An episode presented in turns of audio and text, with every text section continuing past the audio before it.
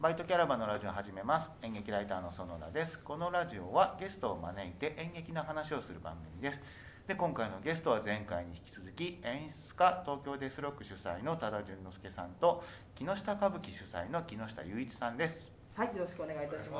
ます。しくお願いしますまあもういろんな話が出てもうすごいいい感じでいっぱい聞きたいことが本当にあるんですけどちょっといろいろえー絞りつつそうだね、十二分そうですね。そうなんですよね。ということでやっぱりこの最新作の話の続きでやっぱ3度目の上演で、まあ、5年ぶりだったりして新しい魅力とか、まあ、今回新たに気づいた魅力とかその辺のお話が聞ければと思うんですがいかがでしょうか？まあなんか再演で俳優さんもまあほぼ全員同じ一人一役だけ変わってるんですけれども、はい。やっぱその俳優さんのなんか役のなんか深まりがすごくてなんかこの役そうかこんな気持ちだったよねみたいなはいはいはい。発見がねうんすごいあります、日々ありますよね。日々ありますうんそうそうだよねそうだよね今悲しいよねみたいなそうそう。あの解像度が違いますよね、やっぱりね。なるほどうん。わかりやすいうん本当に。すごい。ね、同じはなもちろんね物語は同じ物語やってるんだけど、全然そのなんか伝わり方がうん。半端なく違いますそうだからなあとそのやっぱり5年っていうね時間がやっぱり5歳年を取るわけでみんな平等にねなんかその辺の深まり方もねあの感じますよねその。確かやっぱ俳優さんは前回のキャスティングと同じキャスティングっていうイメージですか？そうですね。あ、うん。なるほど。じゃあ見た人はあのあの役がまた見れるんだなっていう楽しみがありますね。そうですねそうですね。台本もねあの細かな微調整はたくさん田中さんがうん。あのしてくださってるんですけど、うん。まあおおむね2016年上映したものを、まあ今回バージョンに、うん。まあ、踏襲してるってことですね。そう台本といえばその先ほどその歴史をちょっとえ描いてるっていう話があったけど、いわゆるもともと古典の台本よりだいぶ加筆されてる台本なんですよねこの上演のバージョンっう現代現代語訳してるところがいっぱいありますからね。うん。だからやっぱりちょっとその E テレのなんか歴史番組を見ているような要するにちょっとためになる。でそれもちょっと難しい感じではなくてちゃんと分かりやすく伝えようっていうのがすごくかあの感じ取れるようなやっぱりねあの勉強にもなるしその歴史を踏まえた上でもともとの台本の部分を見るとやっぱり深まりますよね。そうですね。うん。だからその歌舞伎の台本の特会大物村っていうものがあるんですけどその前段階が本当はあるわけですよ。その台本にはなってないけれども原編の歴史があるわけですよね。でその辺をこうかなり補足してるというかそういう本ですよね、うん、いや。2012年の時は、うん。都会大物の裏の部分だけをそうそうそうそう。やったん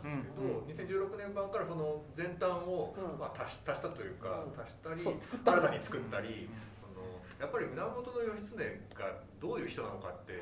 普通の人今の人たちにはなかなかまあ分かんないんですよね、頼朝になぜ追われてるのかとか、はいまあ、むしろ源平がどんな戦いをしたのかすらうん。結構やっぱ知らない人多いんで、じゃあそこをどうね、うん。まあ、調べてきてから見てもらうっていうのもまあいいんですけど、うん。そうじゃなくてなんか楽しみながら、はい。そのそれをの情報を入れてから見るみたいな,、僕もなんか好みとして結構好きで、うん。シェイクスピアやる時も結構そういう勝手にハムレットが生まれて育ってあのお父さんが死んでお母さんが結婚するまでの くだりを前座を作っちゃう前座を作ってからやったりとか。いやでもその田中さんのそのサービス精神というか、うん。その伝えようっていうその愛情にあふれてる演出は本当にいいですよね。僕大好きです。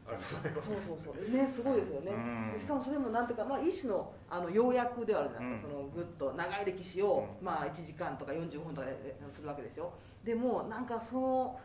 手つきがいいですよね田中さんのね。ねうんあの決して要約なんですけれども、あの雑ではないっていうところですよね、うん一回僕そこの前段作ってる時にものすごい端折った台本書いていってうん「田中さんにこれどうですか?」って見てもらったら「雑だね」って言ってすごい怒られたの覚えてますもんごごめんごめんってすごい思った。そうか田中さんはもっと丁寧にこうね歴史を作り取る演出家であったのだと思って あのはい。いやでもまあ反本鉄の立場と演出の立場それぞれ立場が違うから、うん。そのやっぱコンビネーションはすごくいいんだと思うけど。面白いよかったですでもやっぱり多田さんの演出の特徴の一つはすごく丁寧でやっぱ観客に対しての愛情がすごい深いっていうのがあると思うんで本当にこの作品が難しいってこと全然ないしあのお客さんを置いていくってことが本当にない作品なのでやっぱ歌舞伎難しいんじゃないかってちょっとあんまりなーって思ってる人にこそぜひぜひ見てほしいなっていうのはすごくあるんですけど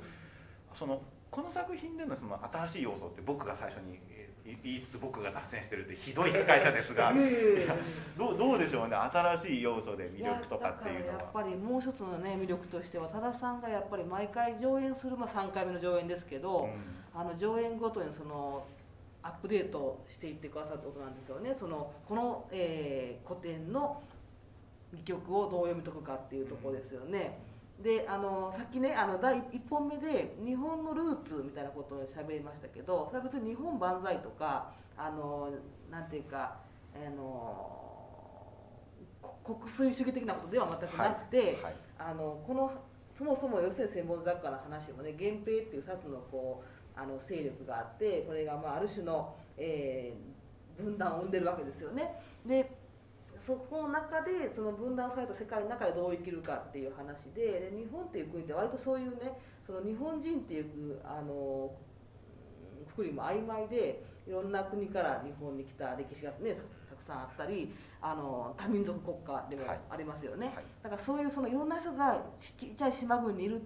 時に、まあ、いろんな分断が生まれると。でその中でその分断をどう乗り越えていくかっていうことがあのおそらく日本っていう国の大きななんていうかあの課題であり続けたと思うんですけど義経千本桜はまさにそういう作品だなと思うんですよね。で多田さんはその分断をどう捉えるかっていうのをあの今今の分断とは何かって常にこう問いながらそれを作品投影していくっていう、え手法で例えば2016年なんかは戦後71年で割とこう戦争を振り返ろうとかもしくは戦争なかったことにしようとかいろんなまあ戦争にまつわるさまざまな議論があったので、え2016年版の「あ要するに千本桜」はですね割とその戦争終戦とか近現代の負の歴史っていうものをどういうふうに捉えるかっていうのがこの「四千専門桜」のドラマと、まあ、二重になってたんですよね。で果たして今回どうかっていうとはい。結構今回難しいですよね。そうですね、うん。結構なんかそこのやっぱ5年前はねかなりやっぱり戦争っていうのがすごく身近に来ていたのでやっぱそこにかなりフォーカスしていたんだけど、今やっぱりかなりそことはもう全然ち、ね、社会の状況が変わってきて、ただ分断は確実もっと細かくて身近なあのところに分断がすごくあってむしろだから分断って考えるとすごいリアルなんですよね。であと今後もそれとどう向き合っていくかみたいなところがあるんでどっちかというと前5年前はその過去のものだったとか、過去のものを再びなんか過ちを犯すみたいなことだったんだけど今回どっちかというとなんか今後未来に向けての新たに起こし起きてしまう問題とかなんかちょっと過去5年前が過去がテーマだったとしたら次は未来がテーマみたいな感触は今のところありますね。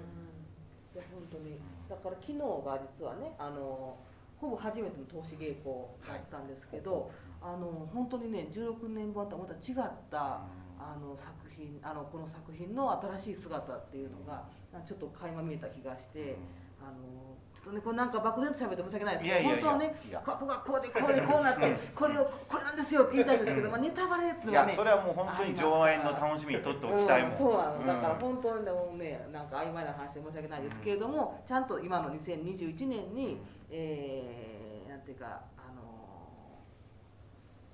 更新された、はい。あの吉田専門桜になってると思います。いや分断っていうキーワードは僕本当に今すごい自分の中でシビアに感じていてまあ多分たくさんの人がそうだと思うんだけど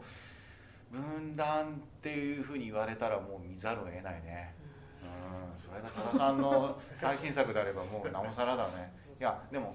本当に分断お本当に大きなテーマで、で時間をかけて修復していこうとしなきゃいけないと思うんですね、うん。結果がどうあろうとも。はい。それを修復する努力をすべきだと思うんですよ全世界的に。だから本当にそれは大きなテーマだと思うのですごい楽しみにしたいなと思います。で、えー、と公演の概要欄とかあごめんなさい。公演の情報とかは概要欄に貼っておきますし、えー配信もあるので配信で見るっていうか手段もあるわけですよね。うん、あの後日配信なのでライブではないんですけどね、うん。あのちゃんと収録したものを、はい。まあ、編集し、はい。それが後でまた配信として、うん。えーなんでやっぱりね遠隔地でなかなか東京に来るのがはい。あの難しいわっていうお客様もいらっしゃいましょうしね、うん、そのだから全国どこからでも見れるし、うん。あとその何回か繰り返してみ見て、はい。何何度かリピートしたいっていう本番見たけど配信でもう一回見直したいっていうのももちろん。ありですもんね、はい、その辺の情報もちゃんと貼っておきましょう。で、えーちょっと時間もだいぶ来てるんですけれども一言ずつなんかこう作品に対する意気込みをいただければ。いやいやいやもうあのぜひあのお越しくださいとしかあれですけどね、まあ、お越しくださいと言いながらもですねやっぱさまざまなご事情がございましょうから、あのご自身のあの合うなんていうかなスタイルであのぜひ見ていただければなというふうに思っております。はい。そうです。まあね今まだ緊急事態宣言も解除されてないっていう、まあ、それが千秋楽が解除されてるかもしれないっていう、でまあ状況どうなってるかわかんないですけど。なんかでもこういう時にその演劇を劇場に見に行くってことはすごくまあねあの人によってはいろいろねやっぱり抵抗のある人もいると思いますけど。でもなんかやっぱ僕ら、ね、人と会わなかった会う機会が減ったりとかして結構いろいろなちょっとなんかすり減ってる部分があったり足りない多分栄養素があると思うんですよね。でやっぱりそれを、まあ、ちょっと、まあ、演劇をぱ誰かが続けてで誰かが見に来てその足りない栄養をあの補える場所っていうのが必要だなと思ってこの状況でもやっぱり演劇やるやらなきゃなと思って作っているのであのなのでまあこんなご時世ですけどもそこはぜひ見に来たい方はあの見に来てほしいなと思ってます。あのなんだろうな あのまあ心の健康をぜひあのキープしてほしいなと思ってあー時間来ちゃった。ということで、